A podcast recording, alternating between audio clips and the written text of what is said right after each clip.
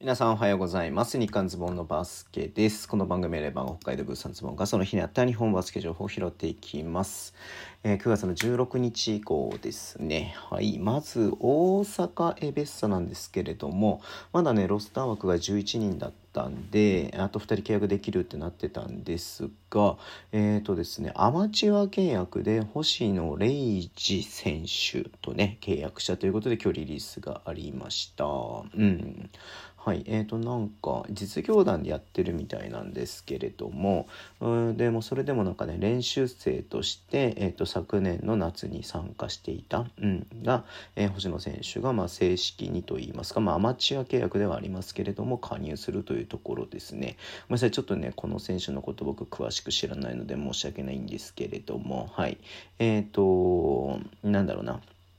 まあいろいろとね、まあ、練習だったりもあると思いますし、まあそのね、実際、えっ、と、本当にこの、えー何、実際試合に出てね、できる、えレベルっていうのであれば全然ね、えっ、と、いいと思いますし、ただアマチュア契約なんでね、まあちょっとそれがこう、どういうふうに、まあ本人のキャ本人のキャリアとかもね、それも関わってくると思いますんで、うん。まあね、ちょっとどうなっていくのか注目していきたいなというふうに思って見ていましたね。はい。えっ、と、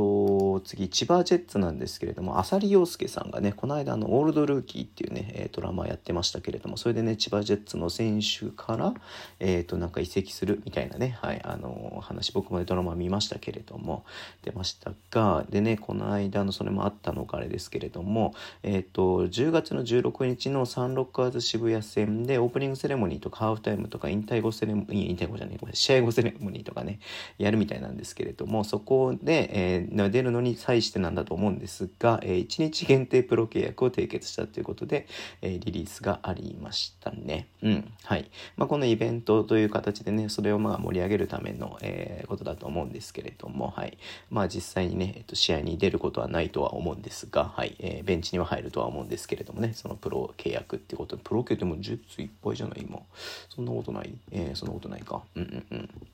はい、えーちょっとどうなってか分かりませんけれども、どういう感じなのか分かりませんが、はい、えーまあ、ただね、こう話題作りにもなると思いますし、お客さんにね、えーこうそういう方で楽しんでもらうということにもつながると思うので、まあ、いい試みかなというふうに思って見ていました。はい、えー最後になりますけれども、ちょっとよくない話題ですが、えー秋田ノーズハピネッツなんですが、多田選手がね、えーと、コロナで陽性だったき、ね、で療養期間中にね、えーと、保健所からの、えーと、その療養指示に、えーと、違反というか、まあ、えーを破ってですね、えーと、その療養期間中の、えー6日目と7日目にトレーニングをしていたというところで、はい、えー第三者からの指摘があって発覚してというところで、えーと、まあ、一応ね、そのチームとしては、えー、検責罰金、えートークカップ期間中の、えーとね、活動中止、あ、休止か停止っていうね、えー処分を下しているんですけれども、もし仮にね、えっ、と、B リーグの方ね、えっ、と、からなんかそういう、えー処分が下るようであれば、まあ、それは受け入れるというところで言ってますね。まあ、ね、今日のね、試合も出てませんでしたけれども、はい。